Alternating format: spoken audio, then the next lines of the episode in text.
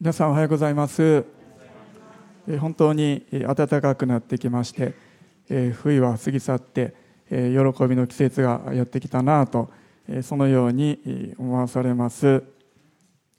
春といえばですね移動とかまた環境が変わっていくそのような季節でもあると思います。卒業や入学そして進級就職や引っ越しえまあ、そういうのをですね控えておられる方々もおられるかなと思うんですね、まあ、春というのはそういう移動していく季節、まあ、花粉までこう移動している、まあ、そのような季節ですね。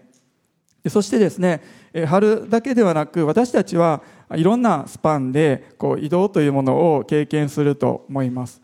で例えば私はですね今富田林の梅の里というところに住んでいるんですけれども今朝その自宅からこの教会にやってきて昭和町の今礼拝堂にいる。そして、えーまあ、夕方ぐらいにはまたその自宅に帰っていくわけなんです。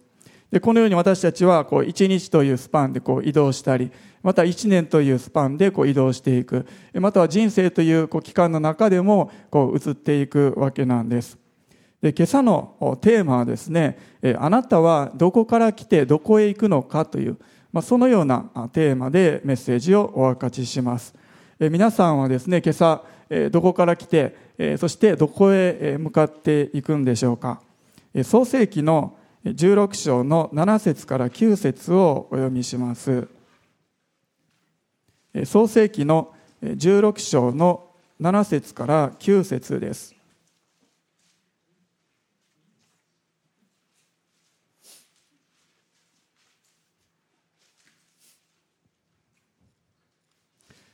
創世記の16章の7節から9節。お読みします。主の使いは荒野にある泉のほとり。シュルへの道にある泉のほとりで彼女を見つけた。そして言った。サライの女奴隷ハガル。あなたはどこから来てどこへ行くのか。すると彼女は言った。私の女主人サライのもとから逃げているのです。主の使いは彼女に言った。あなたの女主人のもとに帰りなさい。そして彼女のもとで身を低くしなさい。今朝の話の中心人物はハガルという女性です。彼女はアブラムの妻であるサライの奴隷だったんです。16章の一節を見てみますと、彼女はエジプト人だったと、そのように書かれています。エジプト人の奴隷だったんです。で、おそらくですね、えー、飢饉でアブラムたちがエジプトに逃げていた、えー、身を寄せていた時に、えー、召し入れた奴隷、えー、だったと思われます。えー、ハガルという名前にはですね、え実は逃亡するとか逃げるとか、まあそういう意味があるそうなんですね。えおそらくアブラムたちがエジプトに身を寄せていた、え逃げていた時に、えー、逃げていた、まあ、そのことから付けられたのかなと思うんです。しかしですね、この時は、ハガル自身が主人であるサライのもとから逃げていたんです。なぜ逃げていたのか。その理由となった出来事が16章の1節から6節に書かれています。今朝は読まないですけれども、どのようなことがあったのか、要約しますと、アブラムとサライの間には子供がいなかったんです。ですので、サライはですね、アブラムに対して、自分の奴隷のハガルとの間に子供を持つようにと、そのように言ったんです。そのようにして自分たちの子孫が絶えないようにと、そのように考えたわけなんです。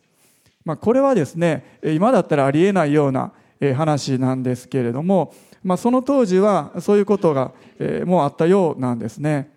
そして当時の考えにおいては、このことというのはむしろ合法的なことであり道徳的にも問題はないと当時の状況においては考えられていました。むしろですね奴隷との間にでも子供を持って自分の一族が絶えないようにしていく。そのことが大切だったんです。そしてそのようにして子供ができたのであればそれはもうさらにの子供であると当時においては見なされるそうです。そしてそのことをですね、アブラムが言い出したのではなくて、サライが言い出したんですね。そのような出来事がありました。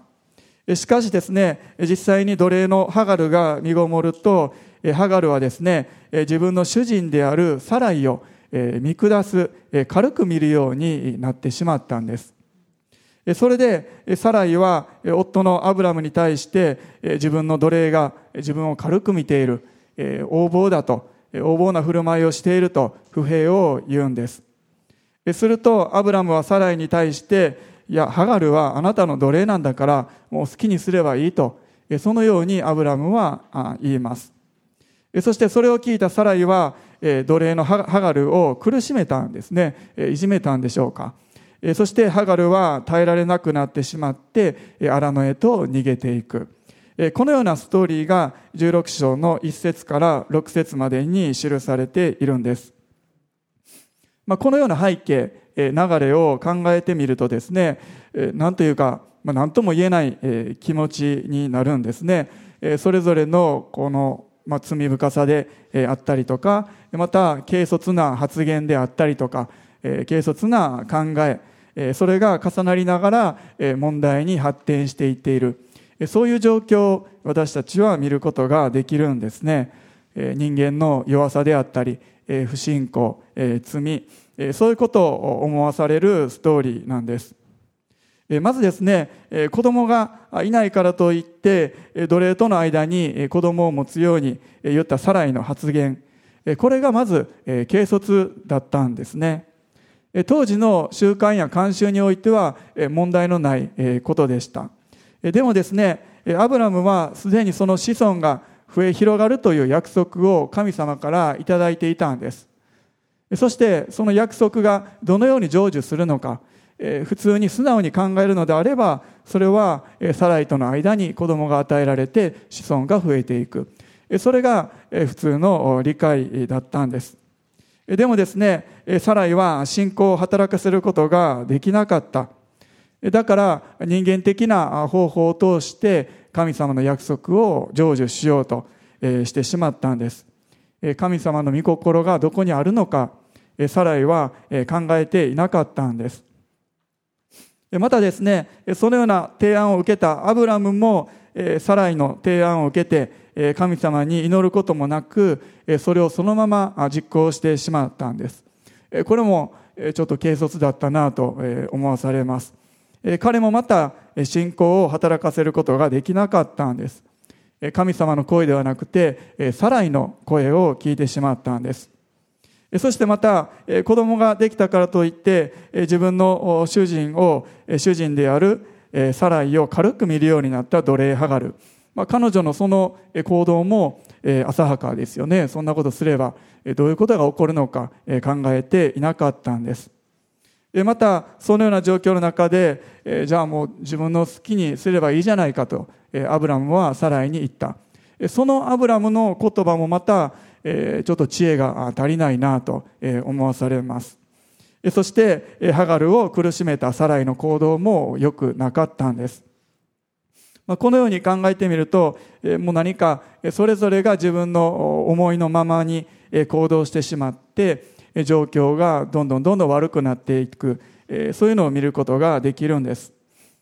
主の使いがハガルに出会った時に8節でハガルにあなたはどこから来てどこへ行くのかとそのように聞きましたハガルがやってきたのは物理的な意味では、えー、主人サライのもとアブラムたちがいたところからやってきましたでも状況っていうものを考えてみると今説明しましたような不信仰であったり人間の思い罪深さ肉の考え足りなさそのような思いで満ちているようなそのような状況の中からハガルはやってきていたんです。そして荒野に逃げていたんです。ハガルはこのような不信仰なところ人間的な状況からやってきていました。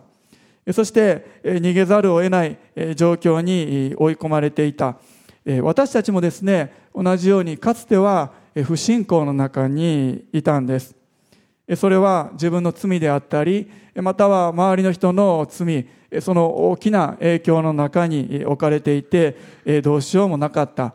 人間的な考えや思いに支配されていて、状況がどんどん悪くなる。そのようなところに私たちも置かれていた。かつてはそのような闇の中に私たちもいたんです。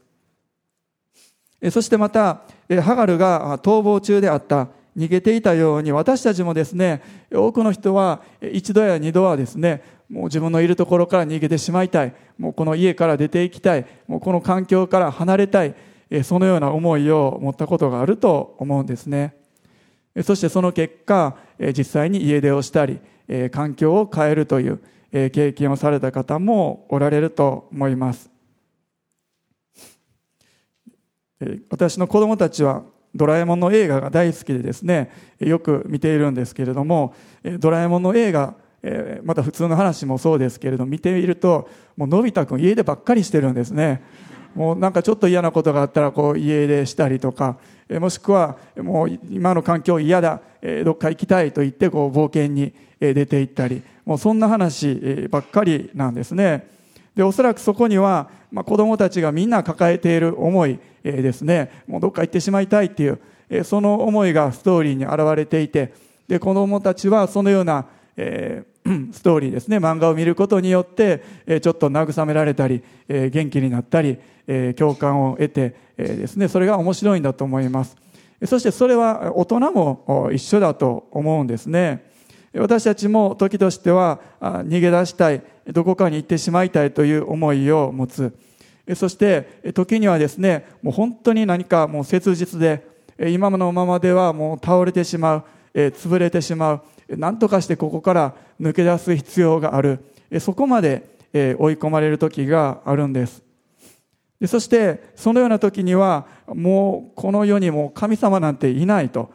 そして自分はこの世界で最も惨めでかわいそうな人間だ。自分は誰からも見捨てられていると。そのように感じてしまうんですね。荒野に逃げていたハガルがどのような気持ちだったのか、そこには書かれていないですけれども、でもですね、彼女もそのような思いを持っていたかもしれないんですね。もう神様なんていない。自分はエジプトから連れ出されて、こんな遠くまで来てしまって、その先でいじめられて、今はもうこの荒野で死んでしまう、そういう運命なんだと、彼女は思っていたと思うんです。でもですね、彼女は決して見捨てられていたわけではなかったんです。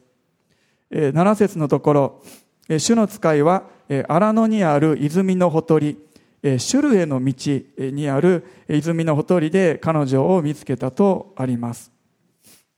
シュルへの道というのは、カナンからエジプトへと通じていく道だそうです。ですので、ハガルはエジプトを目指していたのかもしれないです。自分の故郷です。そしてそのようなハガルを主の使いが泉のほとりで見つけたんです。神様はいつも神様の方から私たちに出会ってくださいます。私たちもそうだったんです。イエス様の方から私たちを選んで私たちに出会ってくださったんです。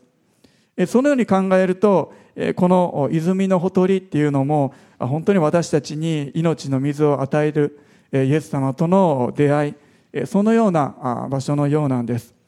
不信仰のだった私たち、逃げているような私たち、そのような私たちが泉のほとりで潤されるイエス様に出会うことができたんです。新約聖書に井戸のそばでイエス様に出会うサマリアの女性の話がありますけれども、本当にそのようにですね、神様なんていない、自分は見捨てられている、もう孤独に死んでいくだけだと、そのように考えていた私たちに、イエス様の方から出会ってくださって、私たちに声をかけてくださったんです。ハガルを見つけた主の使いは言いました。サライの女奴隷ハガル、あなたはどこから来てどこへ行くのかと。この問いかけというのは、一見普通の問いかけのようにも聞こえます。まあ、もし旅をしていて、初めての人に出会ったらですね、どこから来たんですか？どこへ行くんですか？と聞くかもしれないんですしかしですね実は神様は絶えず私たちにあなたはどこにいるのかとそのように問いかけておられるんですね。その居場所というものを私たちに問うているんです。そもそも主の使いであるのであればハガルがどこから来てどこへ行くのかもう全て知っているんです。100も承知なんです。この主の使いというのは神様ご自身であるともまたイエス様であるともそのように言われています。そしてサライの女奴隷ハガルともう名前も立場も知っていたんです。ですので彼女のことこれまでのことなぜ逃げているのかどこから来たのかどこへ行こうとしているのかもう本当は全て知っていたんですね。全て知っていながら主の使いはハガルに問いかけているんです。神様は時に全てをご存知でありながら私たちに私たちの居場所というものを問いかけてくるんです。それは私たちが今どこにいるのかそして本当はどこからやってきてそしてどこへ行くのかというものを私たちに気づかせるためもう一度思い起こさせるためにですね神様は私たちにこのような問いかけをなさるんです。創世記の3章の9節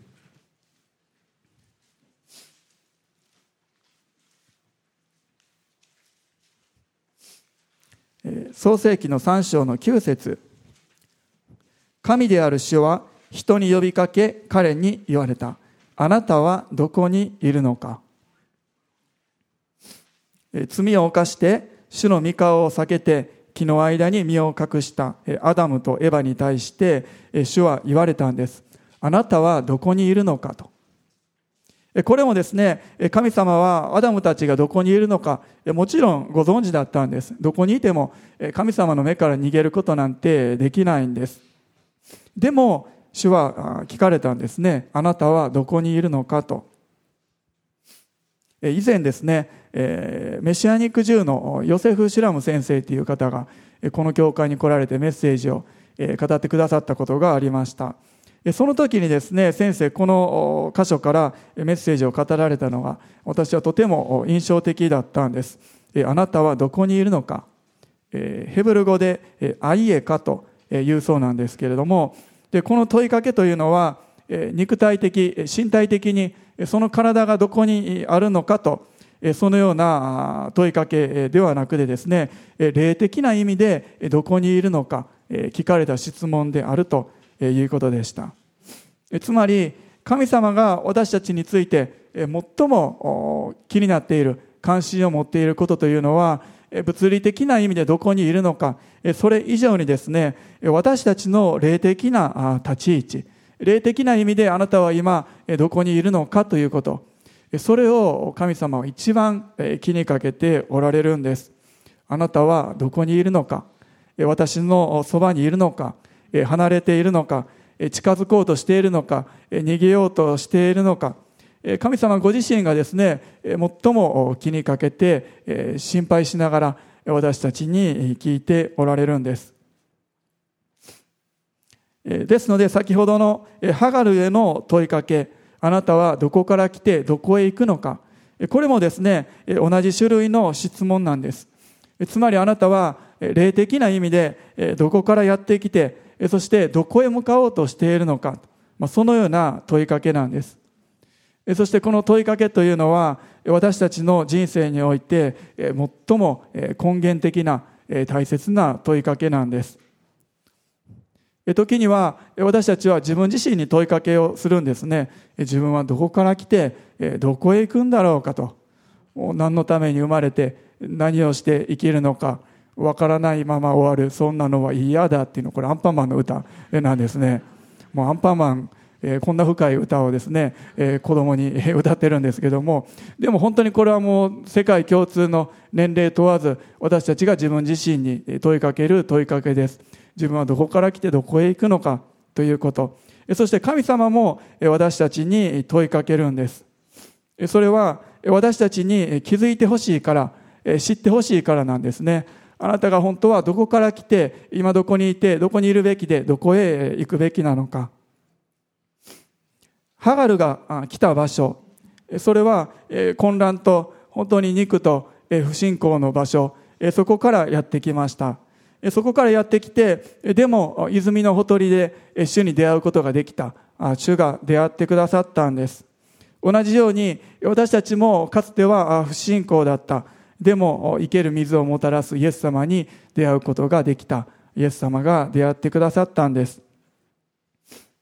ハガルは8節で私の女主人サライの元から逃げているのですとそのように答えました。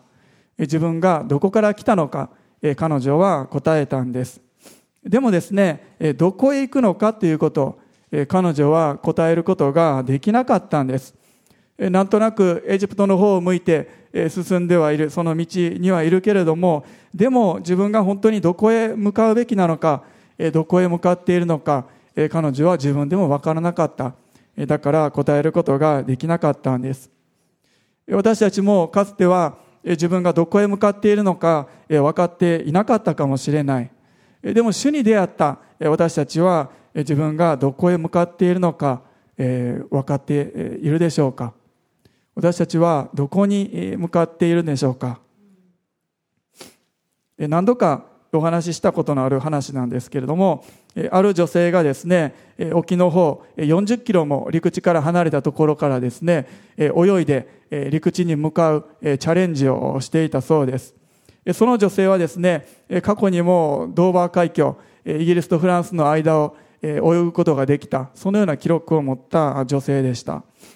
でもその日はですね天気があまり良くなかったんです。霧が立ち込めていて周りをほとんど見ることができない状態でした。そのような中彼女はもう頑張って泳ぎ続けたんです。14時間泳いだ後に彼女はもう体力的にも精神的にも力尽きてついにギブアップしたんですね。そして横に走っていたボートに救助されました。そして救助されてそのチャレンジが終わった後に彼女が知ったことは陸地までもうあとたった500メートルだった。そういうことだったんですね。もし霧がなかったら目の前に陸地が見えていたら彼女は力を振り絞ってきっと追うことができたはずなんですね。彼女はなぜ成功しなかったのか。それはゴールが見えていなかったからなんです。霧の中を進んでいくほど難しいことはないんですね。私たちはゴールが見えていたら本当にしっかりと前進していくことができるんです。ですので私たちも自分がどこへ行くのかそのことをはっきりと握っていることが大切なんです。そうでないと途中で力尽きてしまう。アブラムとサライが失敗した原因それはですね神様に聞くということをせずに自分で判断してしまったことにありました。神様のことを考えずに自分でどこに向かうのかそしてその方法というものを決めてしまったんです。またハガルも自分でですねもう逃げてしまうということを選択してしまった。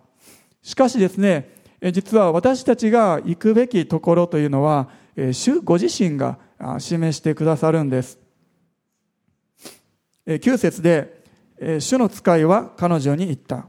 あなたの女主人のもとに帰りなさい。そして彼女のもとで身を低くしなさい。主の使いはハガルに進むべき道というものを教えたんです。どこへ行くのか。神様が教えてくださったんです。主に出会った私たちはこれまでは本当に自分で考えて自分が好きなように道を選んできた。そのような人生から今度は主に導かれて歩んでいく。そのような人生に変えられるんです。ハガルは思ったかもしれないですね。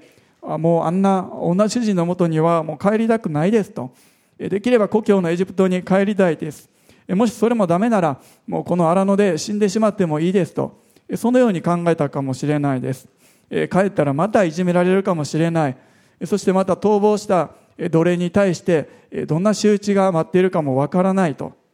でも主の使いは言われたんですね。あなたの女主人のもとに帰って身を低くしなさいと。主が私たちを導かれていく時それは絶えずですね、私たちが謙遜になるように、へり下るように、そのような道に導かれるんです。ハガルはサライのもとでへり下る必要があったんです。ハガルにしてみれば、本当にサライの指示のもと、アブラムとの間に子供を持ったのに、それでいじめられてしまう、納得がいかないんです。でも、主はですね、身を低くしなさいと、そのように言われたんです。そしてまた、主の使いの言葉に従うということは、主ご自身に対してもへり下る、そのことを意味していました。彼女は主の使いの言葉を無視して、もうなかったことにしてですね、まあこれは夢でも見たんだろうと、そのように自分で決めつけて違うところに行ったり、エジプトに向かうこともできたんです。でも彼女はへり下ってその言葉に従って自分を苦しめたサライのもとへと帰っていったんです。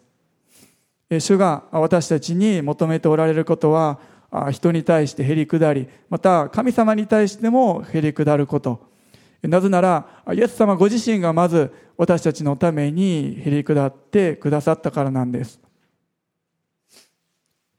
旧約聖書の2箇所の6章の8節をお読みします。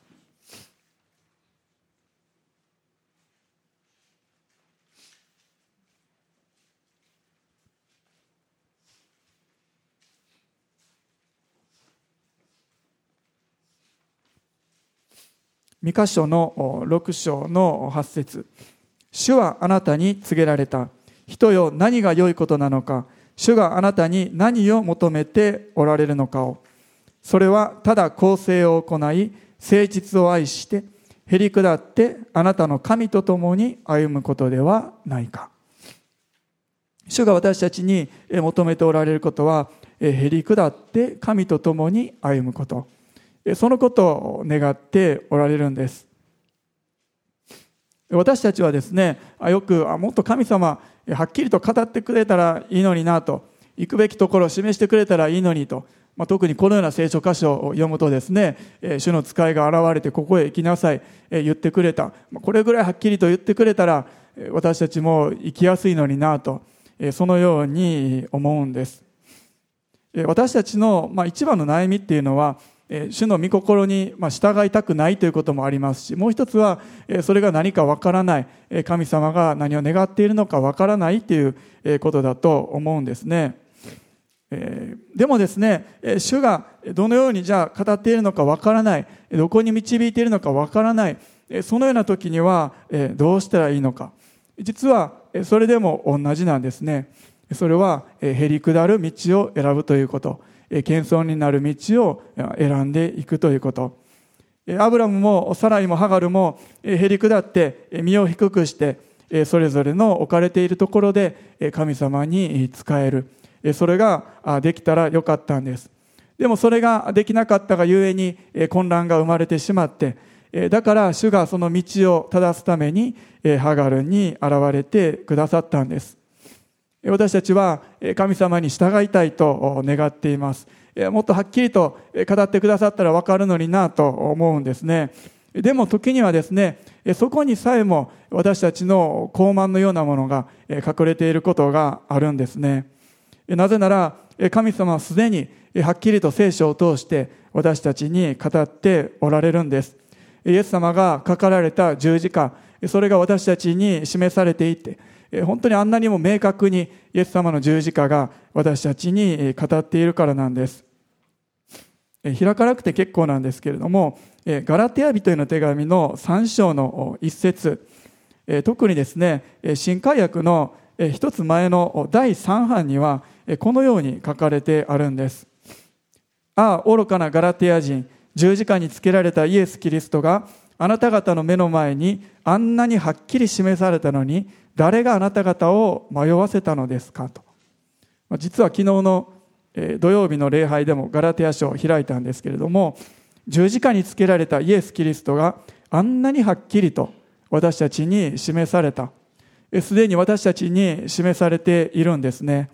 そして私たちはそのイエス様に習うようにと言われている。ですので、私たちの本当にすべきことというのは、すでに語られているんですね。主の使いがハガルに出会って、行くべきところを示したように、私たちにもイエス様が出会ってくださって、そしてその十字架を示してくださって、私たちに語っておられるんです。信仰というのは、神様に信頼することです。ですので私たちは、聖書で語られていることに基づいて、また十字架で示されていること、それを基本として神様に信頼して歩んでいくことができるんです。そして続いて主はハガルに素晴らしい約束をお語りになります。創世記の16章の10節と11節もお読みします。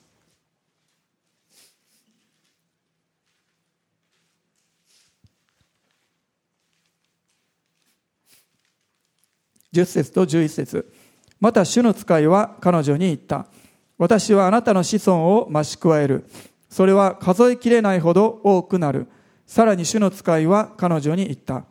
見よ、あなたは身ごもって男の子を産もうとしている。その子をイシュマエルと名付けなさい。主があなたの苦しみを聞き入れられたから。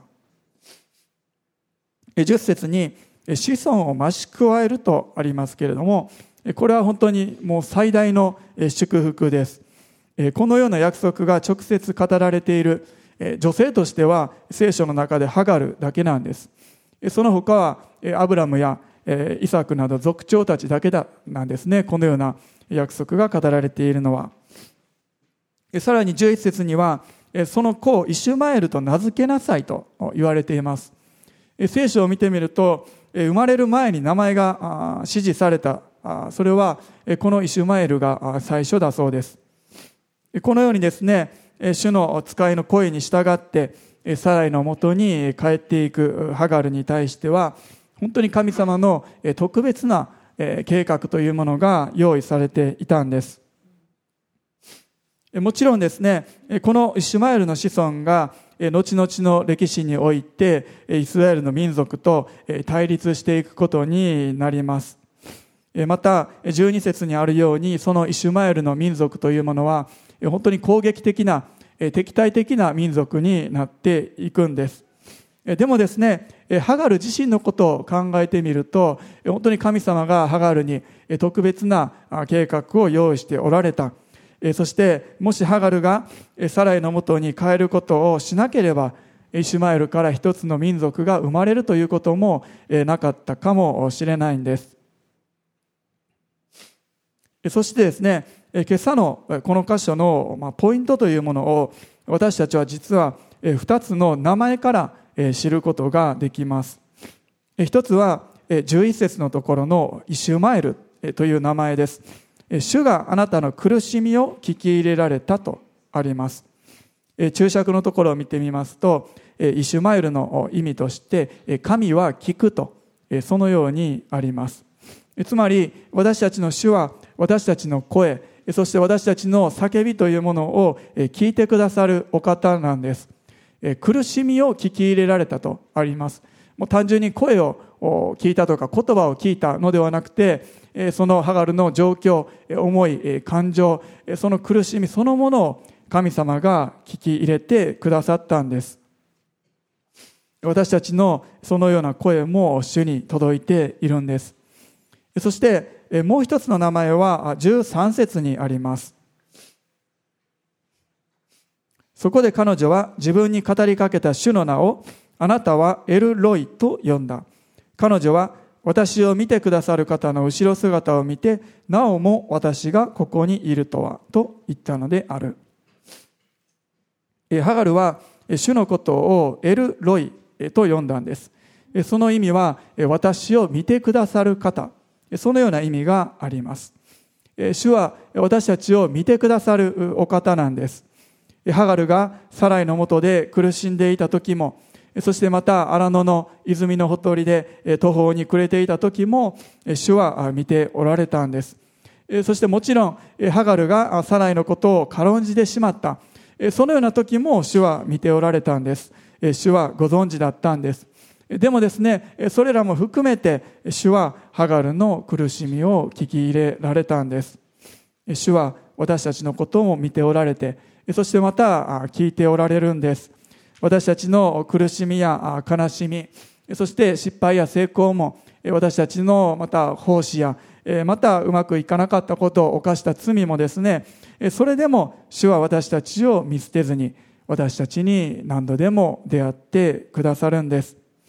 そして私たちを見て私たちの声を聞いてくださるんです。もし神様がそのように私たちを見て私たちを私たちの声を聞いてくださるそのようなお方であるのであれば私たちもですね主を見て主の声を聞くべきなんです。それが私たちのいるべきところなんです。福音書の中でイエス様は言われたんですね。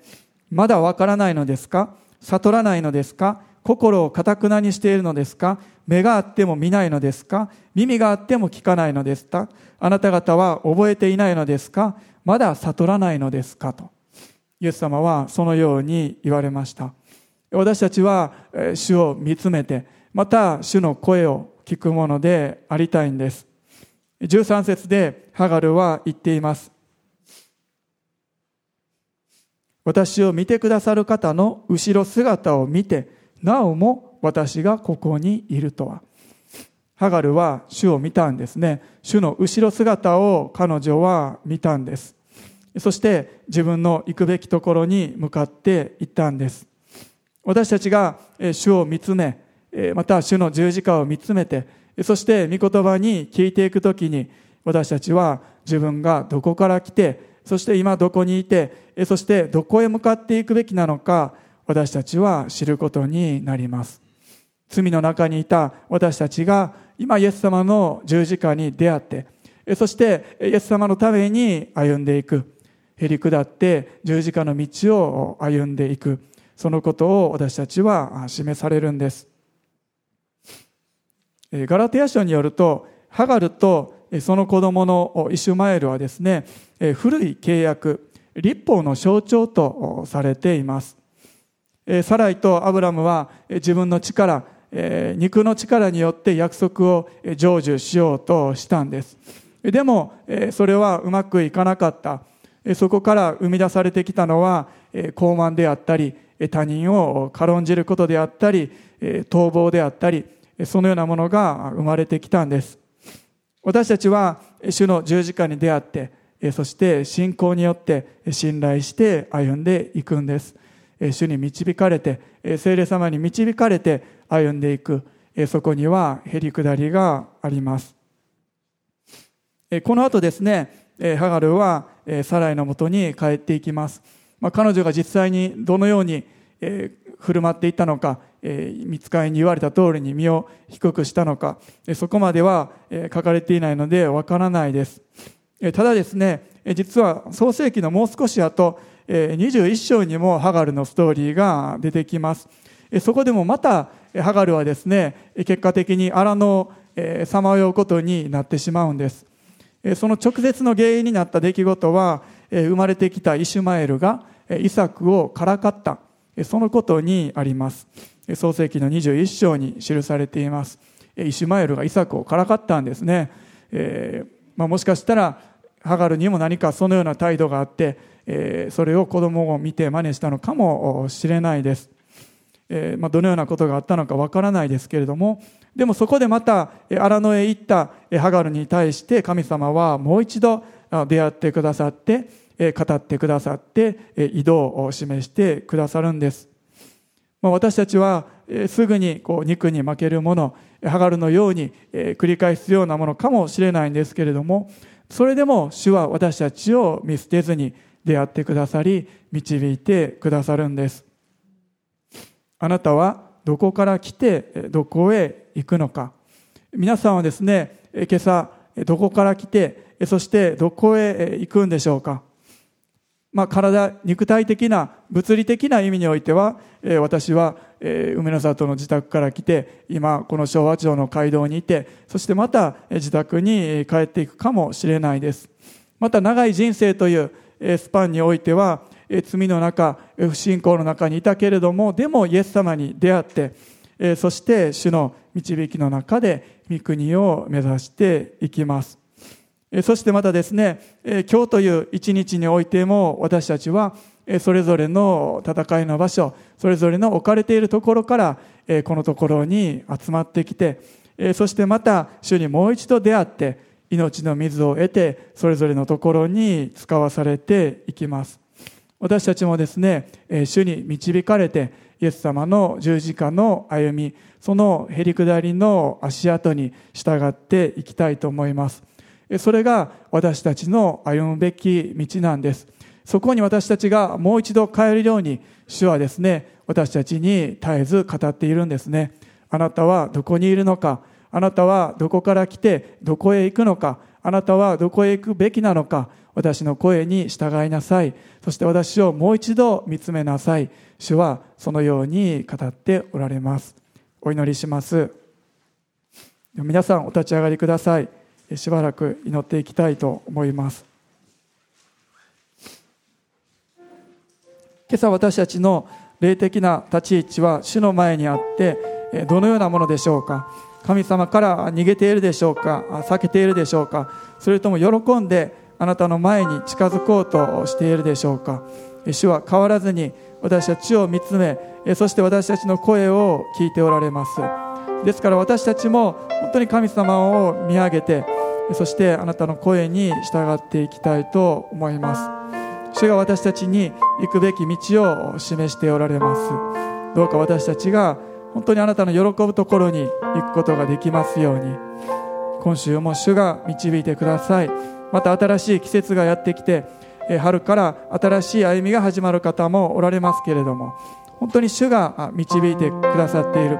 そのことに信頼して歩んでいくことができますように。今それぞれの口でしばらく祈っていきましょう。ハレルヤ主よ。うハレルヤハレルヤハレルヤ主よ。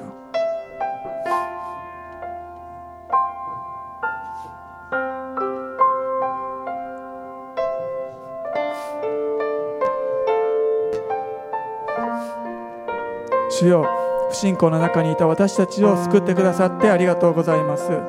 また私たちに出会ってくださってありがとうございます。ハレルヤハレルヤハレルヤ。また逃げていた私たちを本当にあなたが助けてくださったことをありがとうございます。ハレルヤハレルヤ。本当に今逃げているそのような大変な状況の中におられる方いらっしゃったら主がもう一度はっきりと出会ってくださってあなたが励ましの声をかけてくださいますようにまたその声を聞くことができますように。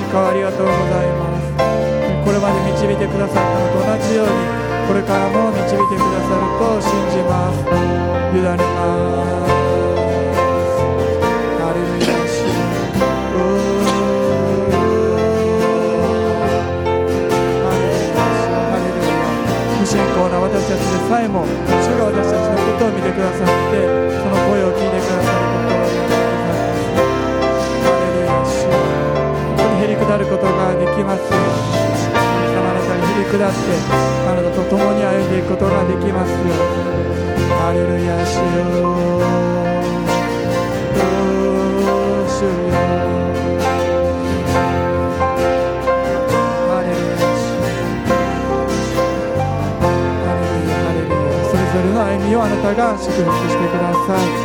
ハレルヤ主よ。ハレルヤハレルヤ。ハレルヤハレルヤハレルヤ主ハレルヤハレルヤ主特に病の方あなたが覚えてください。癒してください。触れてください。ハレルヤ兄弟にあなたが触れてください。その他にも戦いの中にある方主が励ましを与えてください。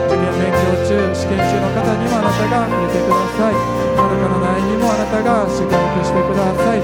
特に何も変わらないという方にも主が新しい祝福を用意してくださると信じます。ハレルヤ。それぞれの人生を通してあなたの栄光が表されていきますように。自分がどこから来てどこへ向かっていくのかそれぞれがしっかりと握って堂々と歩んでいくことができますように。ハレルヤ。主ハレルヤ。新しい季節がやっていくことを心からありがとうございます。どうか置いていかれているように寂しく感じる方がおられませんように。共に前進していくことができますように。ハレルヤそれぞれの人生喜びの季節がやってきますように。ハレルヤ主よハレルヤ主よ主にお委ねします。あなたが力を与えてくださいます。御言葉によってすでに語っておられます。イエス様の十字架によって語ってくださっています。